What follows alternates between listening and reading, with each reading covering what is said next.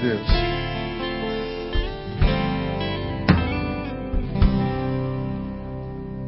Abra sua Bíblia em João capítulo 12. João capítulo 12. Eu tenho agradecido ao Senhor porque Ele me deu a graça de pastorear gente muito inteligente. Aqui nessa igreja tem muita gente inteligente. E eu louvo a Deus por isso. Trabalhar com gente inteligente é muito fácil. A gente não precisa explicar muitas vezes. Ah, e inteligente eu não estou dizendo aquele que estudou muito. Inteligente para mim não é quem estudou muito.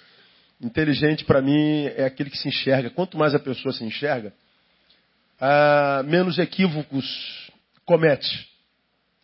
Quanto mais ele se enxerga, melhor ele enxerga o outro. Não é? Quanto mais ele se enxerga, ele sabe onde bota o chapéuzinho dele. Ele sabe se tirar o chapéu dele de lá, ele não depende do chapéu para ser feliz. Ele sabe quem é o Deus que o formou e o que direito tem nele. Quando a pessoa é inteligente, é fácil de lidar com ela. Triste é quando a pessoa não se enxerga. Quando a pessoa não se enxerga, quase sempre ela se vê maior do que o que de fato é. E acredita que em Deus e no caminho tem muito mais direito do que o que de fato tem. Por isso ela vive se frustrando. É uma frustração só. Eu tinha direito a isso, não está escrito em lugar nenhum, mas ela acha que tem porque ela se vê muito grande. E quando chega a derrota, ela não é vencida pela derrota, mas pela perplexidade de ter sido alcançada por ela. Meu Deus, eu não podia imaginar que isso aconteceria comigo. Por que não? Porque se vê grande demais. Como alguém que nós atendemos hoje, hoje à tarde. Uma das que nós atendemos e uma delas tem câncer. E ela disse assim: Senhor, eu estou tranquilo porque eu sei quem tem cuidado de mim. Alguém desesperado com a enfermidade dela disse: Meu Deus, mas como você? Por que você? E ela disse: Por que não? Por que não eu? Quando ela disse isso, eu me lembrei na hora. Já contei isso aqui umas centenas de vezes. Da minha filha de 18 anos, quando nasceu. Ingeriu líquido amniótico durante toda a gravidez, nove meses. Os médicos não viram. E quando ela nasceu, eu vi o parto, a água saiu da boca dela. Pulmãozinho dela fechou e estava cheio de secreção, não podia respirar. A entubaram porque sem o tubo ela não, não, não respiraria e o médico falou que não havia o que fazer. Eu me lembro como se fosse hoje de manhã, eu do lado de fora do berçário, vendo pelo vidro do berçário, sete crianças, oito. Uma delas era minha. Todas elas enroladinhas, bonitinha. A minha era a única que estava dentro da incubadeira. Além de estar dentro da incubadeira, tinha um capacete de acrílico, um monte de fio no peito, tubo no nariz, toda ferrada. E eu do lado de fora, chorando, olhando para aquelas oito crianças. E falei asneira. Deus, eu sou teu servo. Prego a tua palavra. Glorifico o teu nome. Logo a minha filha que foi assim. assim. Tantos filhos de ímpios aí. O Espírito Santo falou na hora: filho de crente vale mais do que filho de ímpio. Você acha mesmo que eu amo o filho dos que me conhecem mais do que os filhos que nunca ouviram falar de mim? Você acha mesmo que eu tenho filhos prediletos? Na hora me, me ajoelhei quedado dizendo, Senhor, eu entendo a tua palavra. É porque a gente não se enxerga, a gente acha que tem mais direito. Mas quando a gente é sábio, não, a gente se enxerga. E a gente sabe que tudo que tem, só tem pela graça. Porque se fosse por mérito, ele retiraria a misericórdia. E se ele retirasse a misericórdia, nós teríamos sido consumidos hoje. Nós não estaríamos aqui, amém ou não? Catuca alguém e fala assim: você só está vivo por causa da misericórdia. Irmão. Agora, além da vida, Deus ainda colocou almoço sobre a mesa nessa tarde. Tu comeu feito um, um, comilão. E não colocou só arroz, colocou feijão, ó, colocou carne colocou salada, batata frita. Aí você, no momento dessa refeição, matou a tua fome, mas, mesmo que a fome tenha sido matada, a gente vai agora no prazer. Agora é prazer, senhor, agora é gula. Você comeu o segundo bife, terceiro bife, passou na fila outra vez. Ainda tomou três copos de Coca-Cola com limão.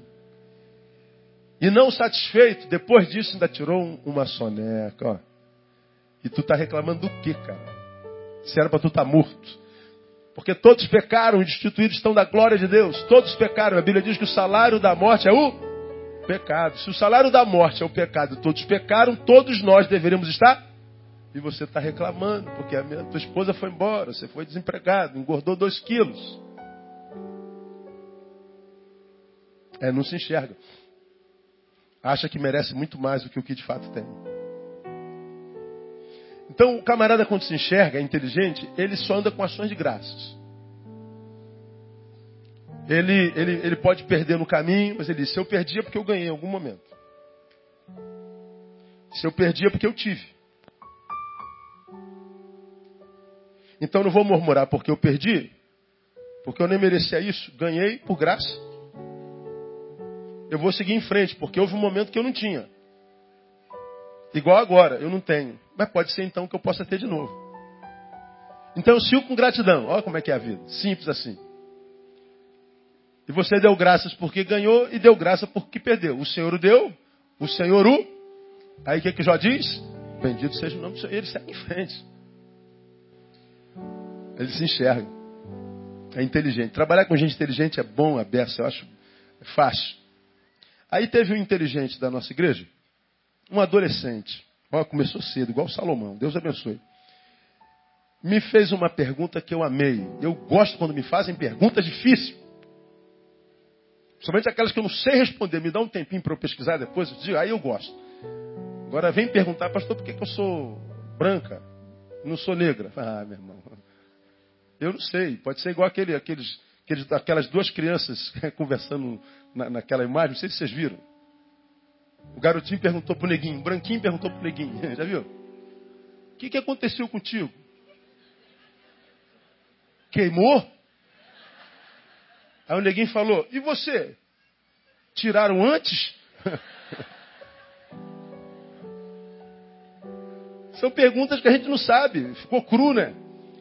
Então o cara vem perguntar, pô, pastor, por que, que eu perdi o emprego? Por que, você tinha emprego, ué? Por que, que eu engordei? Comeu muito. Por que, que eu estou sentindo dor? Porque está vivo, morra e você não vai sentir mais, mas morra em Jesus. Agora, quando o cara vem me perguntar coisa difícil, eu falei, ah, esse moleque está pesquisando, eu gosto disso. Aí, ele me fez uma pergunta que vem de João capítulo 12, versículo 37. Eu não vou respondê-lo nesse sermão, o texto, mas eu vou te falar do, do, do, do enredo. Olha a pergunta dele, olha o versículo 37. E embora tivesse operado tantos sinais diante deles, não criam nele. Estão falando de Jesus. Não criam nele. Para que se cumprisse a palavra do profeta Isaías. Senhor, quem creu na nossa pregação? E a quem foi revelado o braço do Senhor? Por isso não podiam crer. Repita após mim: não podiam crer. Mulheres, digam isso: não podiam crer. Homens, digam, não podiam crer. Todos digam, não podiam. Porque, como disse ainda Isaías, olha o que, que Isaías disse, falando do Messias: cegou-lhes os olhos, endureceu-lhes o coração, para que não vejam com os olhos, e entendam com o coração, e se convertam, e eu os cure. Vou explicar para vocês aqui. Diz que, no caso, na, na questão aqui dos judeus, dos religiosos, diz que Jesus cegou-lhes os olhos, endureceu o coração deles. E para que, que Jesus cegou os olhos e endureceu o coração? Para que eles não vissem, para que com o coração eles não entendessem. Para que, que o Senhor não queria que eles vissem e entendessem? Para que eles não se convertessem e em não se convertendo também não fossem curados. Resumo: Deus cegou e tirou o entendimento para que eles continuassem doentes e para que eles nunca conhecessem a Deus. Por isso o texto diz: eles não podiam crer. Mas por que não? são burros. Não, não, não. Foi o Senhor quem disse: Eu não vou dar a você essa graça. Eu quero que você fique cego, não veja mesmo. Quero que seu coração endureça. Você não vai entender mesmo, não vai ser tocado. E eu estou fazendo isso para que você não se converta e eu não tenho que curar você. Você vai ficar doente mesmo, vai se perder. Fosse o pastor Antônio Carlos Costas, da Presbiteriana Barra, como ele disse lá em, em Goiânia essa semana, eu sou calvinista até debaixo d'água. Ele crê na eleição. E esse tema, ele toma assim como, como chavão. Por que, que ele não creu? Porque Jesus fechou os olhos dele. Por que, que ele não sentiu na alma? Porque ele endureceu o coração dele. E por que, que ele fez isso? Para que ele não se convertesse, para que ele não fosse curado. Aí vem um adolescente e fala assim, pastor, como é que a gente entende isso aqui? E como é que você entende? Ele deu a explicação dele, está escrita.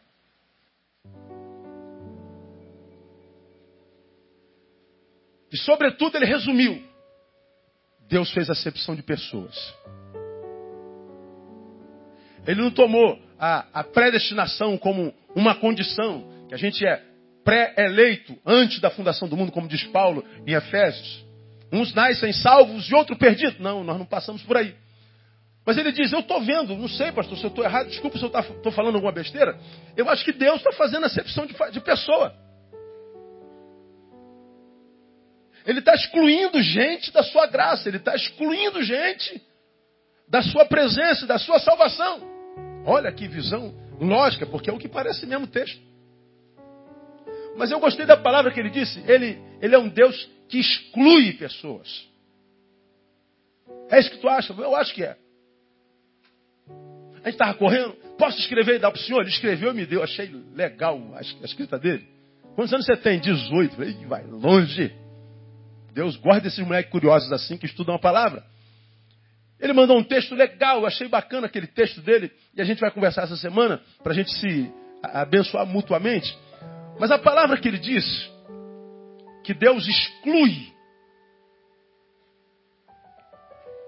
que Deus faz acepção de pessoas, me chamou a atenção, aí eu lembrei de Romanos capítulo 2. Abre a tua Bíblia em Romanos capítulo 2, passa aí só um, um livrinho mais, ou dois.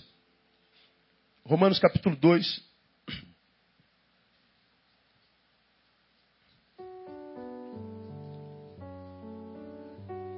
versículo 11. Quem já abriu, diga amém.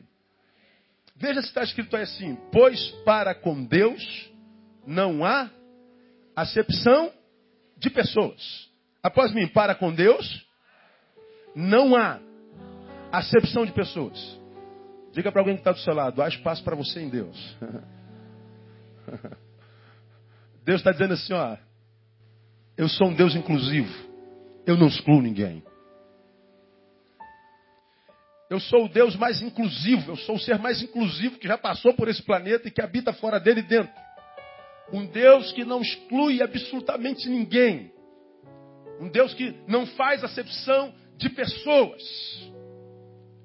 Um Deus que olha para a sua criação e diz: Ó, todos vocês cabem debaixo das minhas asas. Mas, pastor, e aquele texto? Bom, aquela religião, aquela, aquele texto, fala de uma relação com Jesus e os judeus.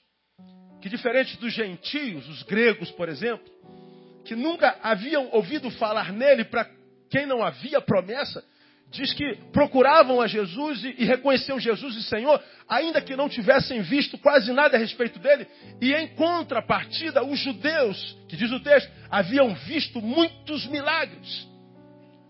Haviam entendido que ele era aquele cuja profecia, de quem cuja profecia falava, mas a despeito de reconhecê-lo como tal, reconhecê-lo como tal implicava em perder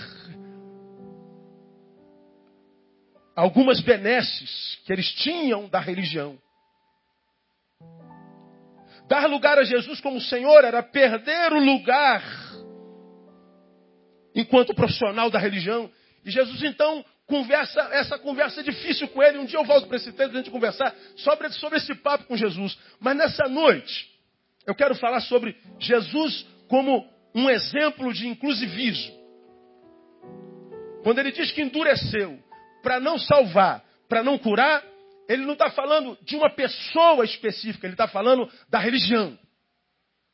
Ele está falando dos males que a religião gera naquele que por ela, por ela é dominado, porque a religião se interpõe entre o religioso e Deus. E através dos óculos da religião, Deus nunca é o que é de verdade. Ele fala da cadeia da religião, que é uma cadeia pior do que qualquer cadeia construída pelo pecado. Porque quando eu sou escravo do pecado, a Bíblia diz que aquele que comete pecado é escravo do pecado. É por isso que tantos que imaginam ser livres foram escravizados no pecado e nem sabem. Como eu já preguei aqui no passado, há muita gente que confunde liberdade, acha que liberdade é fazer tudo o que quer. Eu sou livre, então posso fumar, posso beber, posso transar, posso roubar, posso ir dentro de posse, posso, posso, posso, posso. Sou livre, então eu posso fazer tudo. Ele tem essa visão da liberdade. Liberdade é poder fazer tudo o que se quer. Bom, aí ele se chafurdou na, no álcool, na droga, na, na prostituição, no mau caratismo, na, no oportunismo, numa pessoa que girou em torno do seu umbigo, portanto do egoísmo, se tornou inútil, não amou o próximo, o próximo usou o próximo, ele se tornou um ser humano inútil, um ser humano pífio, um ser humano pequeno, e ele diz: Eu sou livre para ser o que quiser, para fazer o que quiser. Ele é. Agora você pega esse mesmo ser cuja liberdade tem essa visão, diga assim: ó, você foi livre e se afundou na droga, né? Larga a droga agora. Larga o teu cigarro agora. Larga a tua prostituição agora. Larga o teu mau caratismo, o teu egoísmo. Larga isso, que tudo que você faz e que está te matando e te não te fez feliz, larga tudo e segue um novo caminho. Ele não consegue. Porque se tornou escravo da sua própria liberdade. A liberdade dele ficou cativa na libertinagem dele. Porque ele achou que liberdade era fazer tudo que se pode, quando na palavra liberdade não é fazer tudo que pode, também. Mas é mais do que isso. Liberdade é não fazer aquilo que não quer. Liberdade é o seguinte: eu quero tomar uma garrafa de cachaça, eu tomo. Mas porque o seu livro diz assim: eu não tomo porque eu não quero, eu não preciso dela. Eu sou livre para ir aonde quiser, me chafurdar no que quiser, mas porque eu sou verdadeiramente livre, sinto que isso não me fazer bem, então eu não vou fazer nada disso. Eu sou livre para fazer o que quero, mas também sou livre para não fazer o que não quero. Isso é liberdade. Então dificilmente a gente acha um ser humano livre hoje. A religião é uma cadeia e pior do que a cadeia do pecado. A gente comete o pecado, a Bíblia diz, tornamos escravos do nosso pecado. Agora, quando Jesus entra na nossa vida e ele quebra as cadeias do pecado, nós nos libertamos de tudo que a gente fazia e não queria, somos verdadeiramente livres e servimos a ele com liberdade e alegria. E a gente sabe que está livre, porque a gente olha para a cadeia de onde a gente veio. Agora, a religião é pior do que o pecado, porque a gente deixou o pecado e nos tornamos religiosos. Lá no pecado a gente sabe que é escravo, na religião a gente imagina que é livre.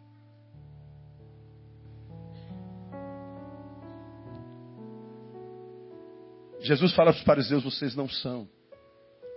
Vocês não conseguem largar o poder que a religião lhes dá vocês não conseguem largar a glória que os seus paramentos sacerdotais lhes dão. Vocês não conseguem largar esse espírito de toga de juiz que vocês exercem sobre os menores. Vocês não conseguem. A gente fala sobre isso todo domingo. Mas eu quero falar sobre Jesus inclusivo. O maior exemplo de inclusivismo que a terra já conheceu. Seu evangelho é assim, inclusivo. E eu quero dar alguns exemplos para os irmãos, porque eu tenho certeza que ele trouxe alguém nessa noite que se sente tão indigno, se sente tão excluído de tudo e de todos, porque se não houvesse alguém aqui para escutar essa palavra, ele não colocaria essa palavra no meu coração. E a sua palavra diz que a sua palavra nunca volta vazia, mesmo, amados? Então Deus está amando alguém que não sente amor há muito tempo nesse lugar e esse alguém pode ser esse alguém que está do seu lado e fala assim: ó, Deus vai te amar com a palavra agora. Diga para ele aí no nome de Jesus. Oh, aleluia. Fica à vontade para amar o teu filho nessa noite, Pai. Aleluia. Ronil esteve aqui de manhã falando sobre um projeto Viva Rio de apadrinhamento de crianças. Estão com casas lares de crianças que foram abandonadas pelos pais, cujos pais morreram, cujos pais são viciados em crack, estão na rua. Crianças, crianças. E é um projeto de apadrinhamento, não é de adoção. Achei lindo esse projeto, entramos em parceria com o Secais. E nesse final de ano nós estamos cooptando, captando pais, padrinhos adotivos, para um dia de semana ir lá, pegá-lo, levá-lo para o shopping, comprar um presente, visitá-lo uma vez por semana, duas, três, quantas vezes for possível, amar essa criança, abençoar, visitar. Ele contou o exemplo de uma criança de nove anos, cuja mãe foi assassinada na sua frente e o pai está preso. Ele não tem ninguém na vida. Ninguém. E ele na casa de Bangu é a única criança que não tem ninguém para visitá-lo. Então ele estava contando todas as outras crianças, disse lá dentro eram 13, recebiam visita de um padrinho ou de um familiar. E esse garoto ficava preso no quarto sozinho. Porque ele não tinha ninguém para visitá-lo. Ele estava dizendo que esse garoto tem um, um, um, senso de rejeição tão grande, mas tão grande. Porque quando chegava a hora da visita, todos os seus coleguinhas, embora estivessem em estado de, de, de, de apadrinhamento, todos eles tinham alguém para ver, tocar, olhar, abraçar, beijar. Todos eles passavam alguns minutos com gente. E ele se via sozinho. E não sabia porque ele não era amado, porque ele não tinha ninguém, porque ele não era querido, porque ninguém o visitava. Então toda vez que alguém chegava perto dele, ele fugia. Porque ele já tinha absorvido a ideia de que ele não era digno daquela gente, não era digno do amor de ninguém. Ele entendeu e absorveu uma mentira que foi contada pela sua interioridade adoecida, de que ele era tão ruim, tão mal, que ele não merecia o abraço daquelas pessoas como aquela criança tinha. Ronils falou que o viu e naquela tarde ele falou: Vim aqui te visitar. Ele se afastou do Ronils, Ronils contando lá no gabinete. A mim? Você veio aqui para falar comigo? Por quê? Por nada, cara. Eu só vim daqui que eu vi que todo mundo tem. Eu queria estar um tempo contigo. Queria sair com você um pouquinho. Vamos no shopping. Tu vai me levar no shopping. Eu? Uma pessoa que se via, embora jovem, tão excluída, tão sofrida e abandonada, que já achava que não tinha direito à inclusão. O exemplo dessa criança é o exemplo de muita gente que a gente nem imagina. Pois se vê assim, sofreu tanto na vida, foi tão discriminado, tão injustiçado, passou por tantas dores na vida, mas tanta injustiça, que ela já se acredita merecedora do sofrimento que a vida lhe impôs durante tanto tempo. E algumas pessoas adoecem tanto que o sofrimento chega às raias do alto martírio. Ela sofreu como como, como sofrimento que veio de fora por pessoas, mas a pessoa adoece tanto na alma que elas impingem a si mesmo o autoflagelo. Autoflagelo, você vê muitas vezes pessoas que pegam gilete e começam a se cortar. Tivemos vários casos familiares na nossa igreja. Os familiares olham, o que foi isso? Eu me cortei, foi sem querer. No outro dia aparece um corte no outro braço. No outro dia aparece um corte na perna. O que, foi isso? Já foi um acidente? Não, é autoflagelo. É um dos estados mais profundos da depressão e da solidão. Pessoa absorve a ideia de que ela não tem mais direito à vida. Uma pessoa que se sente e se vê tão excluída, mas tão adoecida, que quando alguém lhe oferece um abraço, ela sente-se ofendida como quem diz, eu não mereço isso. Tudo inconsciente, irmão. Tem uma mãe chorando aqui já na minha frente, sabe do que, que eu estou falando? Exclusão. Pois bem, nessa noite eu começo minha palavra dizendo para você: Ele ama você. E ainda que o mundo inteiro tenha te abandonado, Ele está dizendo: Eu não desisti de você. Eu não sei com quem o Senhor está falando nessa noite. Mas eu sei que Ele atinge um coração cheio aqui nessa noite. Deixa eu mostrar para vocês alguns exemplos de inclusão na Bíblia Sagrada. Volta para João capítulo 8. É um texto que nós conhecemos muito bem. Que fala da mulher conhecida como a mulher adúltera. João 8 diz, capítulo, 1, capítulo 8, versículo 1, Jesus foi para os Montes das Oliveiras, pela manhã cedo voltou ao templo, todo o povo vinha ter com ele. Jesus, sentando-se, o ensinava. Então os escribas fariseus trouxeram-lhe uma mulher apanhada em flagrante adultério.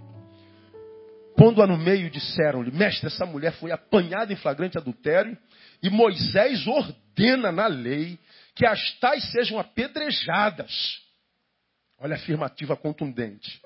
Tu, pois, que dizes? Isto diziam eles, tentando, para terem de que o acusar. Jesus, porém, inclinando-se, começou a escrever no chão com o dedo.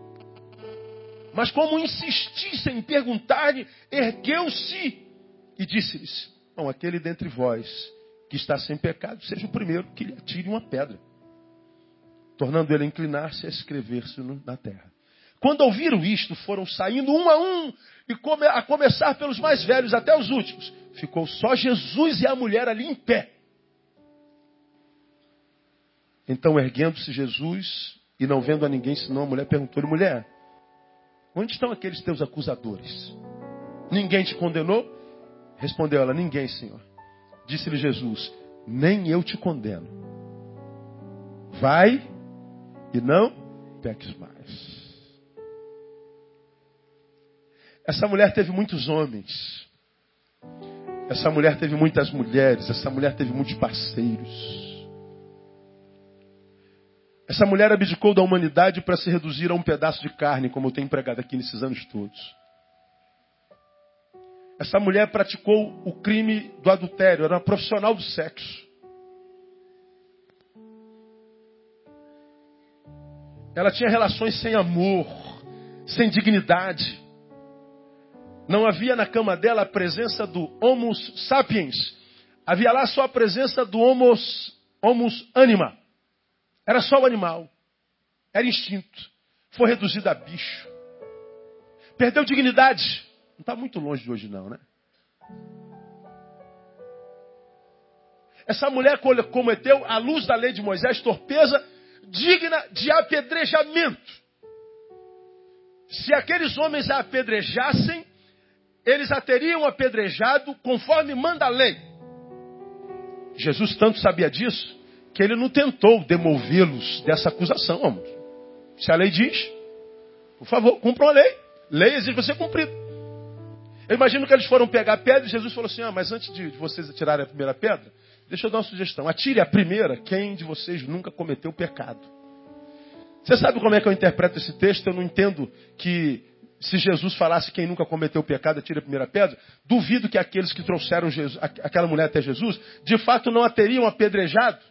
Se fosse um pecado qualquer.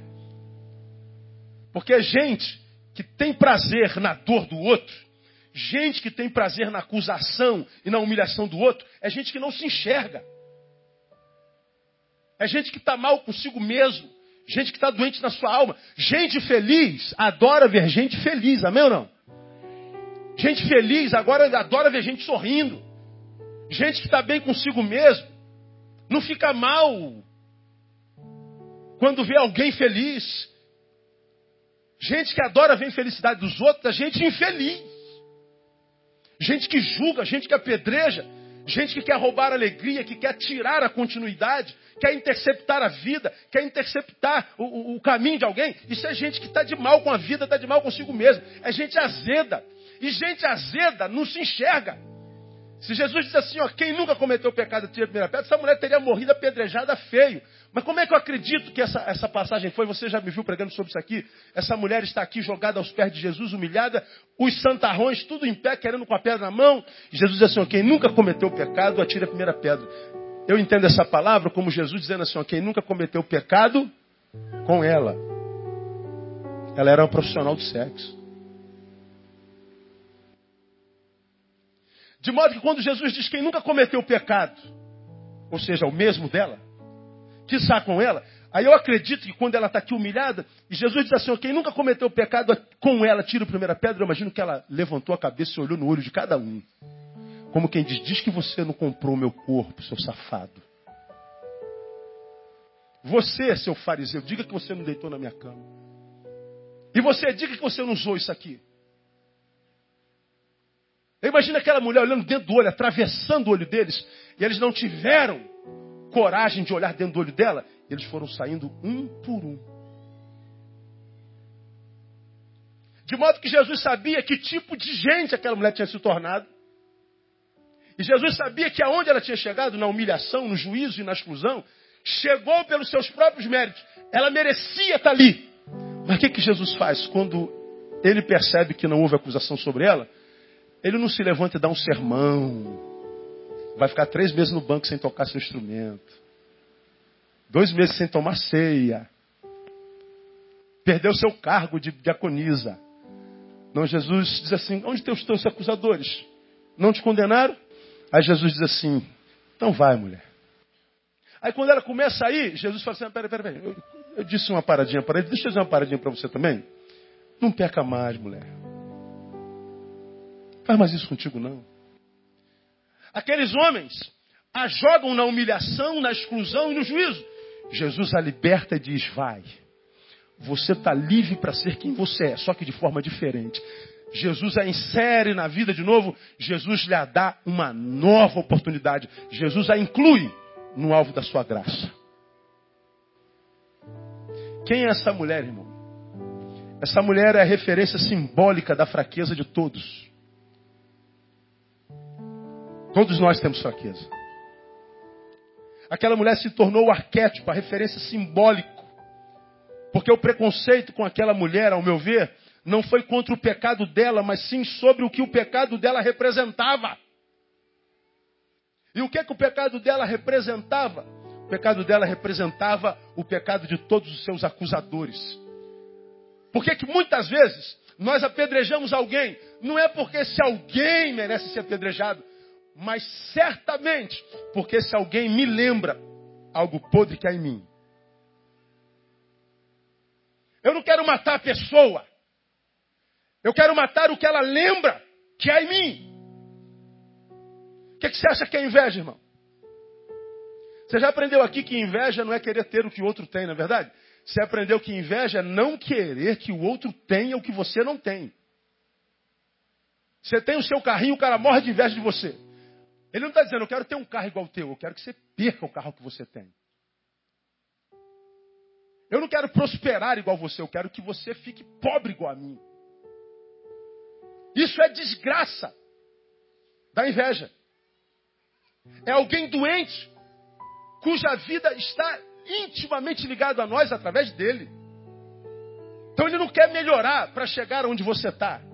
Ele quer que você despenque de onde você está, porque aonde você está, tua luz revela as suas trevas.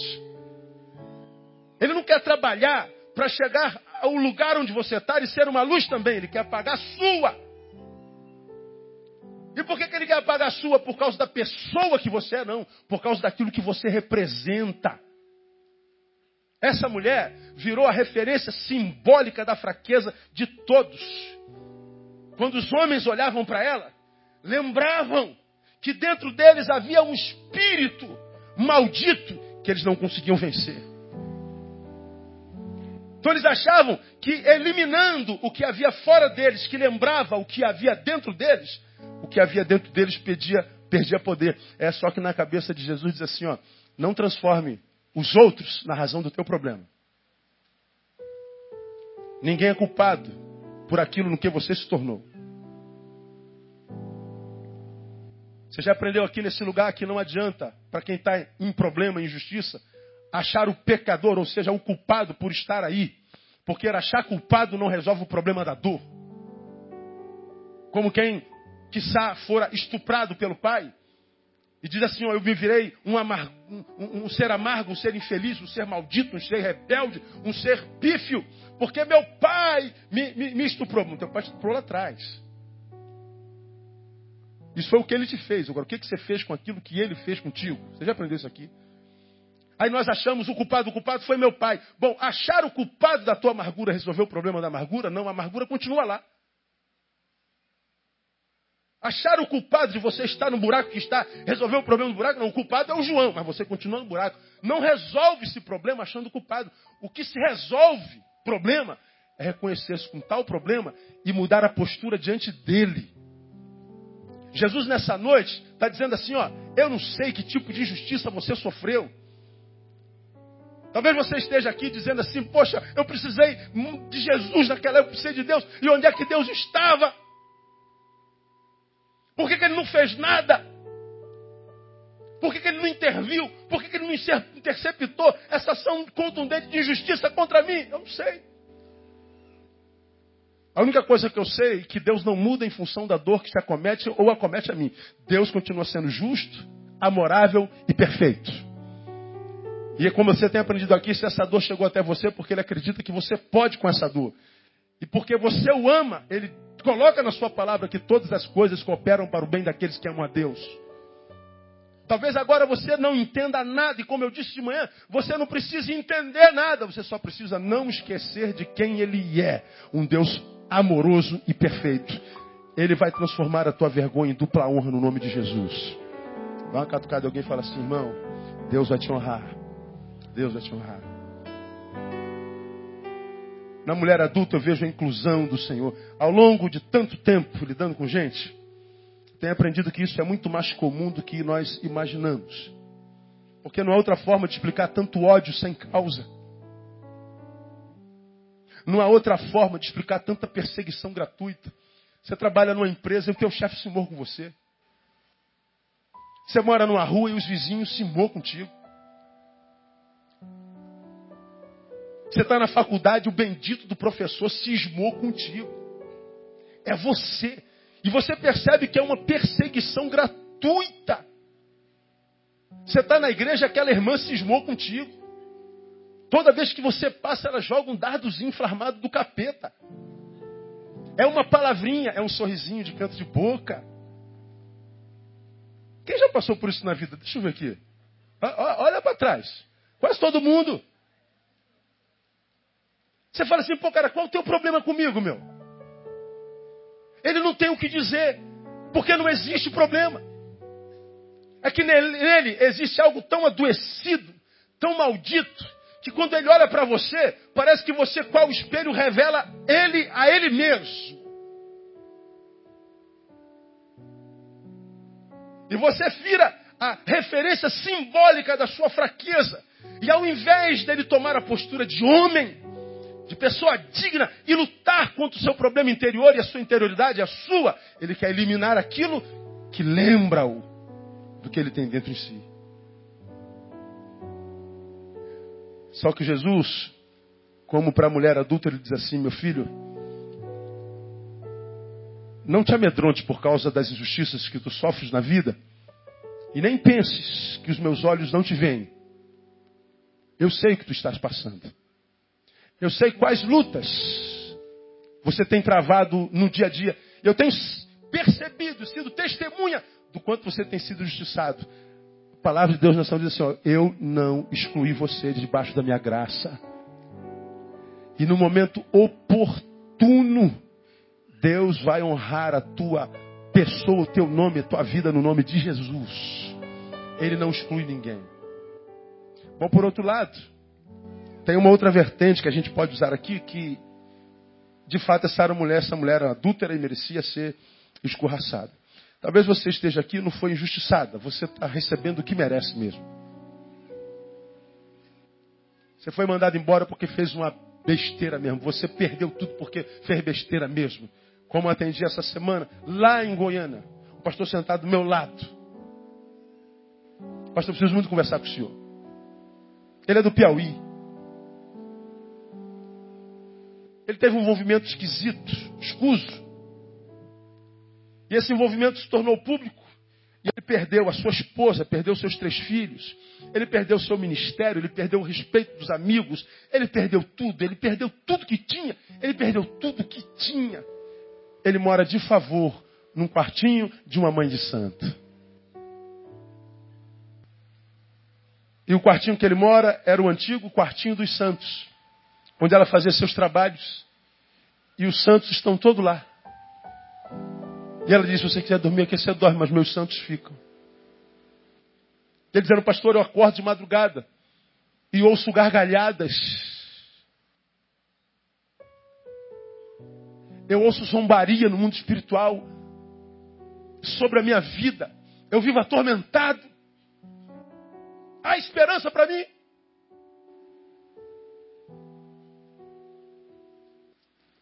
Lembrei de uma palavra do Senhor que diz que Ele não veio para os que eram sãos.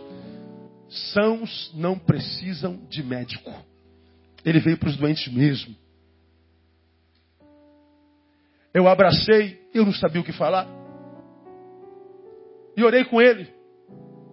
E na minha oração, eu dizia ao pai: Pai, eu sei que existem ex-esposas, ex-maridos, ex-patrões, ex-empregados mas eu não conheço história na qual esteja escrito que a gente se torna ex-filho. Portanto, independente do que esse teu filho fez, eu sei que tu continua amando-o como pai. Embora ele não se enxergue mais como filho. Eu estou orando.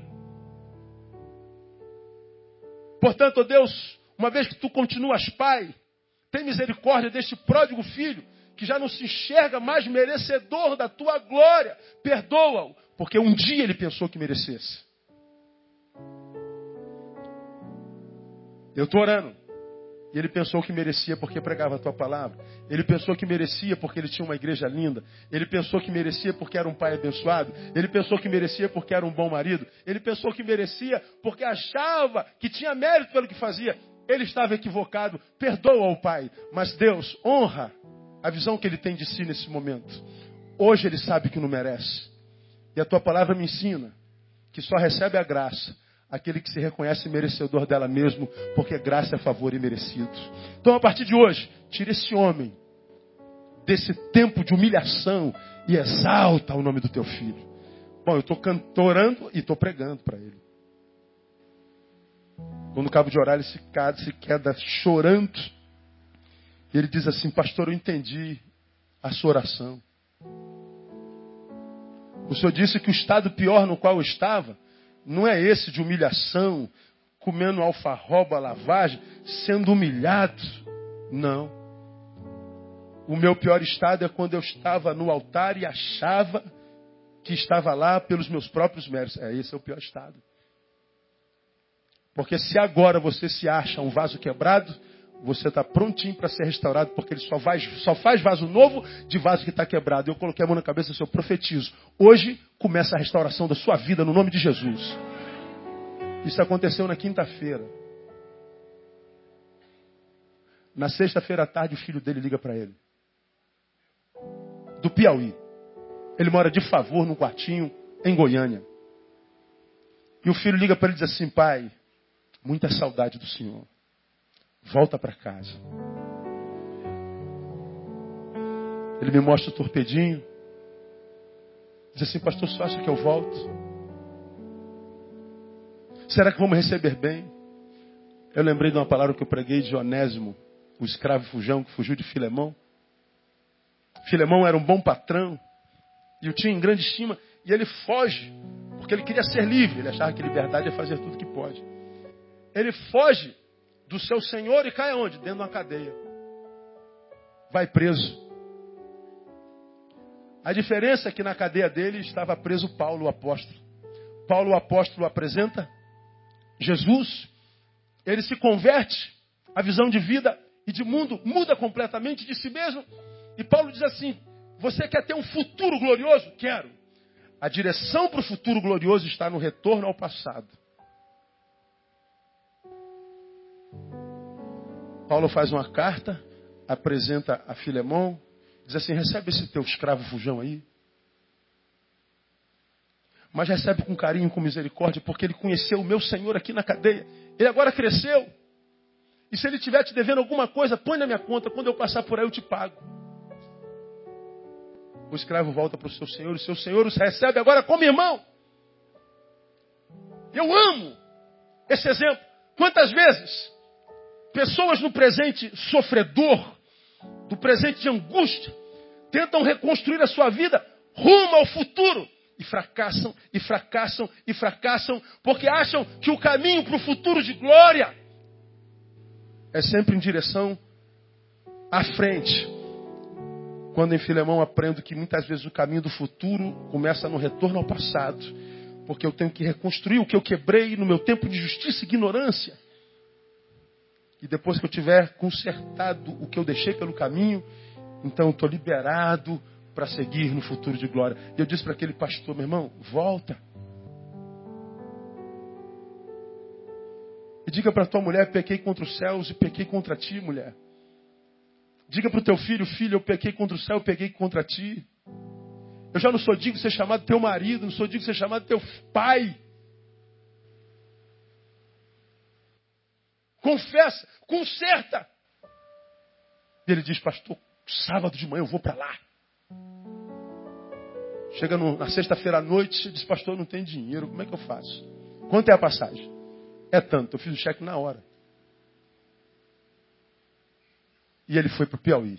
Não tem notícia ainda. Ah, mas eu tenho certeza porque eu conheço o Deus dele, é o meu.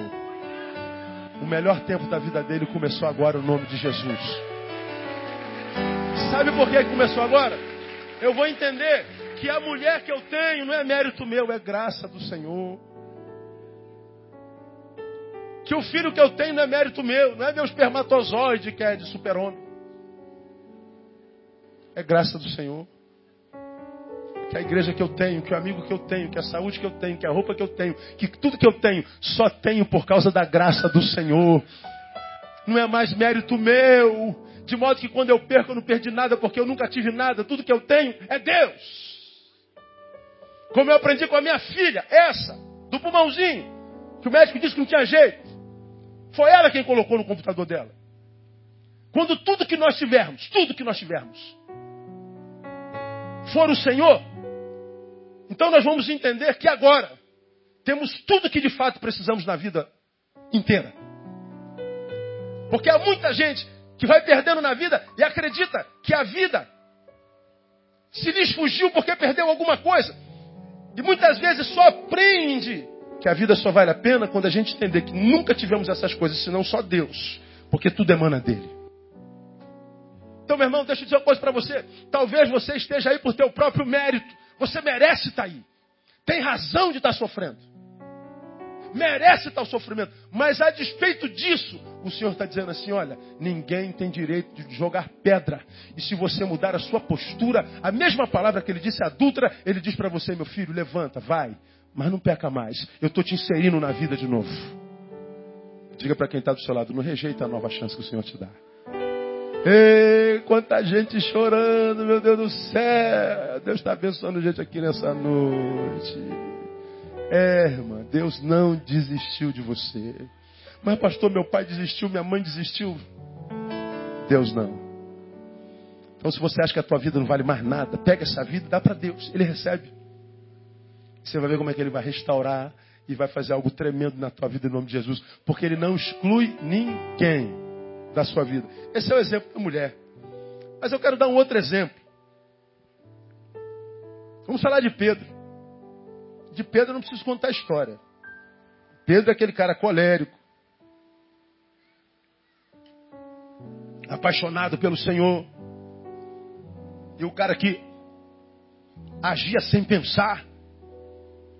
E agir sem pensar é tão danoso como pensar sem agir. Né? Não dá em nada. Pedro é aquele cara apaixonado porque foi um dos primeiros a serem eleitos. Ele se achava o chefe, o pai de todos. Vieram prender Jesus. Ele, não! Ele pega a espada do camarada e joga no pescoço dele. Val! O cara se abaixa, né, tipo Matrix. Pá! Aí a espada só arranca a orelha. Porque há quem pense que Pedro tenha mirado na orelha.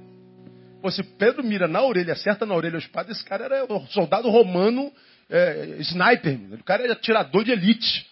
Não, ele era pescador, ele tinha intimidade com vara, com peixe, com minhoca.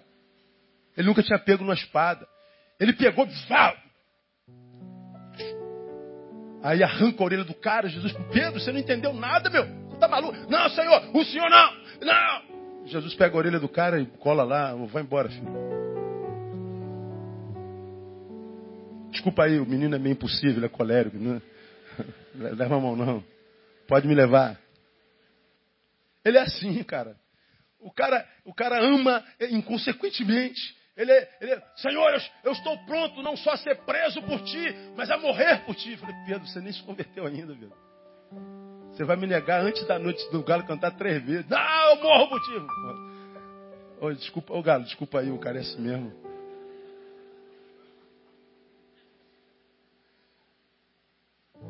Aí prendem Jesus, ele não pode fazer mais nada. Você era um deles. Eu não, não conhecia ele não. não discurso diferente da prática. Ele anda mais um pouquinho. Ó, você, eu vi você. Não, nada aqui, você sabe a palavra? A terceira vez eu acuso, ele fala assim, eu esconjuro-te. Eu nunca estive com ele. Ele não só nega, como amaldiçoa quem disse que ele estava com Jesus. Quando ele nega a terceira vez, qual o som que ele ouve? Me diga vocês. Qual o som do galo, hein? Não quero pagar. Ninguém quer pagar mico, né? Pois é. O galo canta. Quando ele ouve a canção do galo, ele diz: Meu Deus, ele falou. Ele me conhece melhor do que a mim mesmo. Não adianta eu fingir que eu amo demais. Não adianta eu cortar a orelha e pescoço de ninguém. Não adianta eu dizer que estou pronto para morrer por ele. Ele não ouve discursos, ele ouve corações. Ele tinha razão.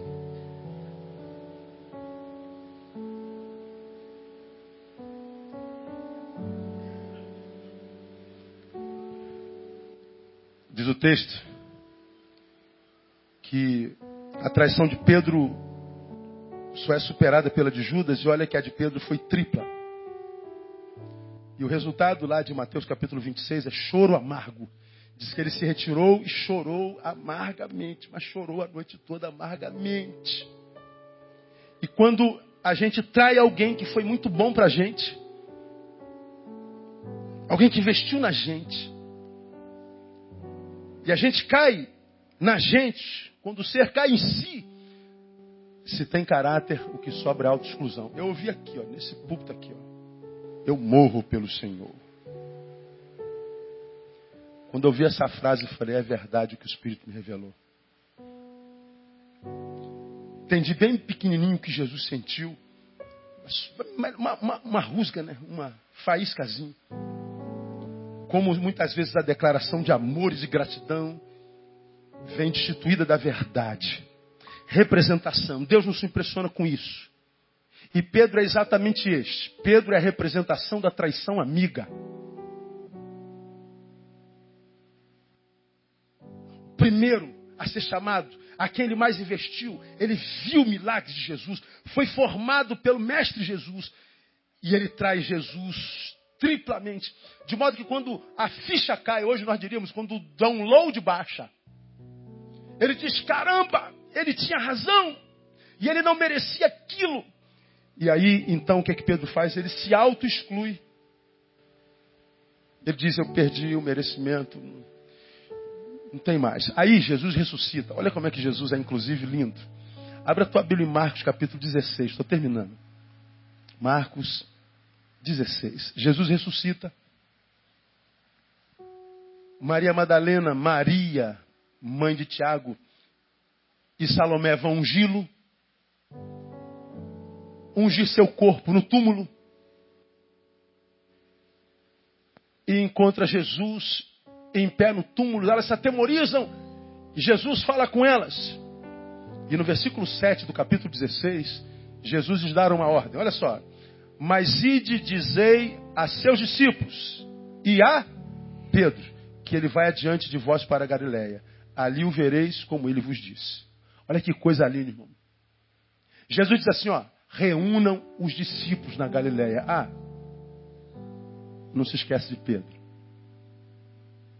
Por que, que você acha que Jesus citou tão somente o nome de Pedro? Porque depois da traição, Jesus sabia que nós temos esse costume de auto-excluirmos-nos. Não mereço mais. Perdi a bênção, perdi o direito. pisei na bola. E a gente vai se excluindo, como muitos fazem, né? Pisou na bola da igreja, não tem mais coragem de vir na igreja. Falou mal do irmão, criticou o irmão. Deixou de cumprir, aí fica com vergonha de voltar. Fica com medo do juízo, do juízo das pessoas, dos olhares das pessoas, do comentário das pessoas. Porque o ser humano é perverso, ele julga pelo mérito. Mas Jesus é diferente da gente, glória a Deus. Jesus manda reunir os discípulos assim, ó, chama Pedro. Diz que eu mandei chamar a Pedro. Como quem disse, se eu não especificar o nome dele, duvido que ele venha. Mas Jesus diz assim, olha, eu não te amo, não te valorizo pelo que você faz ou deixa de fazer. Eu te valorizo pelo que você é. Então escuta você que está aqui nessa noite, você que está do outro lado da internet, quem sabe do outro lado do mundo. Você pode ter cometido a maior desgraça do mundo. Você pode não ter sido como aquele do primeiro tópico, foi, foi, foi traído pelos que te usaram, mas você foi o traidor. Jesus está dizendo assim: olha, eu não desisto nem de você. Porque ninguém está livre da possibilidade do equívoco, ninguém está livre da possibilidade do erro. Eu não tenho chamado vocês mais de servo, eu tenho chamado vocês de amigo. E um amigo nunca desiste do outro. Jesus está dizendo nessa noite para alguns de vocês: olha, eu não desisti de você. Os projetos continuam de pé, os sonhos, as promessas, a vocação, o dom e a vocação de Deus são irrevogáveis. Ele continua contando com você. É um Deus inclusivo. Pastor, mas eu pisei feio na bola, pastor, eu fui terrível. Quando você voltar, ele vai estar de braços abertos como o pai do pródigo, diz assim: Esse meu filho estava morto e reviveu. Estava perdido, foi encontrado. Matem o melhor bezerro e vamos celebrar a restauração, a ressurreição desse meu filho. Deus não deixou de amar você. É um Deus inclusivo. Ele ama aqueles que são referência simbólica de fraqueza, ele ama a representação da traição amiga. Eu poderia falar dos excluídos socialmente, no endemoniado gadareno, aquela vida na qual um tsunami passou e destruiu tudo. Deus está dizendo, eu restauro tudo na sua vida. Ele, ele não exclui crianças, ele para tudo para tratar de crianças. Ele não exclui deficientes físicos. Ele curou toda sorte de enfermos. Os que ele não curou, como Paulo que tinha um espinho, ele disse: Disso eu não tiro, mas eu aumento a graça. Eu não perco você de jeito nenhum. Ele não recusa homem algum, porque a sua palavra diz que Deus amou o mundo de tal maneira que deu seu Filho unigênito para que todos aqueles que nele creram não pereçam, mas tenham a vida eterna. Há esperança para você.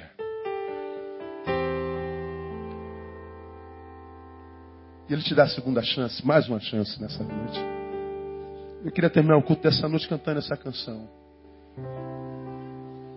Uma chance igual a essa. Oh, coisa linda, rapaz. Coisa linda. Vamos ficar em pé, irmãos. Queria que antes do fim você desse um abraço em dois irmãos que estão aí do seu lado. Olha, Deus te dá a segunda chance. Você já está se despedindo dele. Claro que alguns de vocês vão sair correndo, né? Estão nem aí para oração, para salvação. Só pensa no horário, na janta. Deus tem misericórdia de crente, cara. O culto não acabou, não. Eu quero profetizar que esse seu abraço é o abraço da restauração de muitas vidas. Uma chance igual a esta, talvez eu não tenha mais. Olha que música linda. Quero estar em tua presença,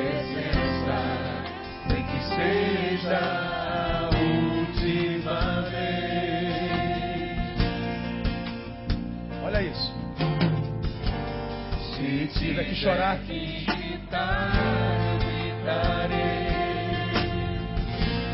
Se tiver que chorar, eu chorarei.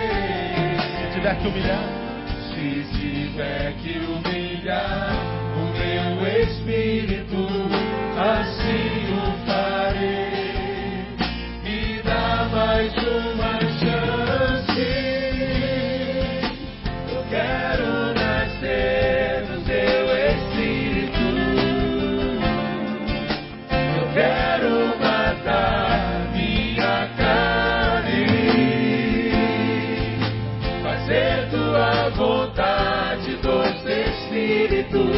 que a minha vida seja tua.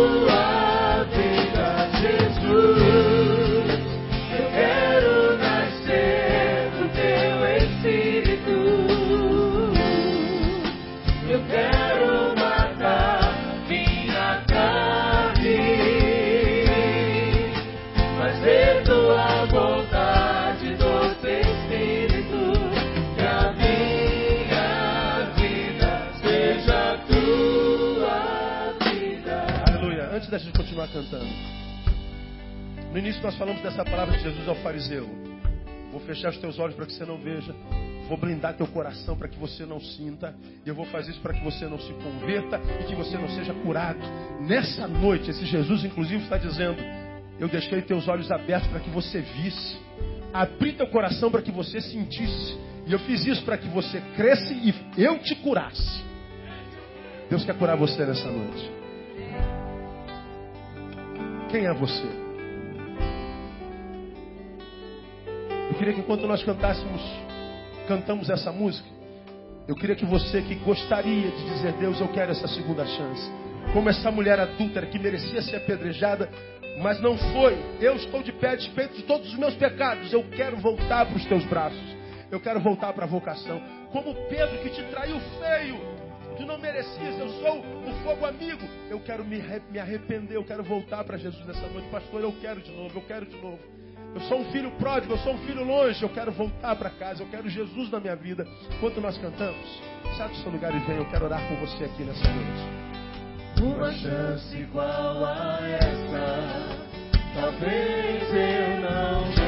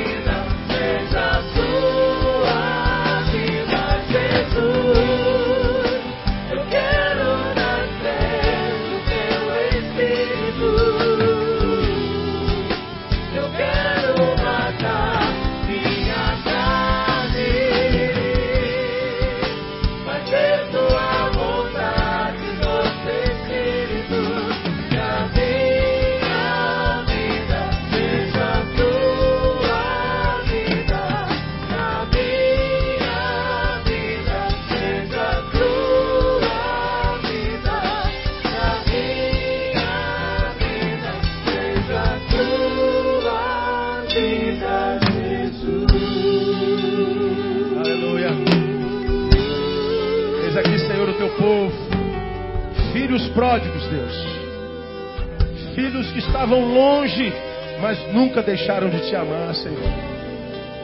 Filhos que, quiçá, tomaram decisões equivocadas na vida, mas nunca deixaram de te amar, Senhor. Tu sabes disso. Gente que se envolveu em relacionamentos equivocados, em negócios equivocados, mas nunca deixaram de temer o teu nome. Filhos longe, filhos em lugares distantes, mas sempre pensando em ti. Nunca sentiram, ó Deus, que fossem daquele lugar de verdade, sempre souberam que o teu selo, o selo do Espírito, nunca for apagado. Deus, homens e mulheres apaixonados pelo Senhor, que desejam sinceramente ser um filho do qual tu tenhas prazer, mas por alguma razão ainda não conseguiram. Que essa noite, ó Deus, seja uma noite divisora da história dos meus irmãos. Se chegaram até aqui humilhados, saiam honrados pela tua palavra. Se são alvos de, de vergonha, que eles sejam alvos agora de dupla honra.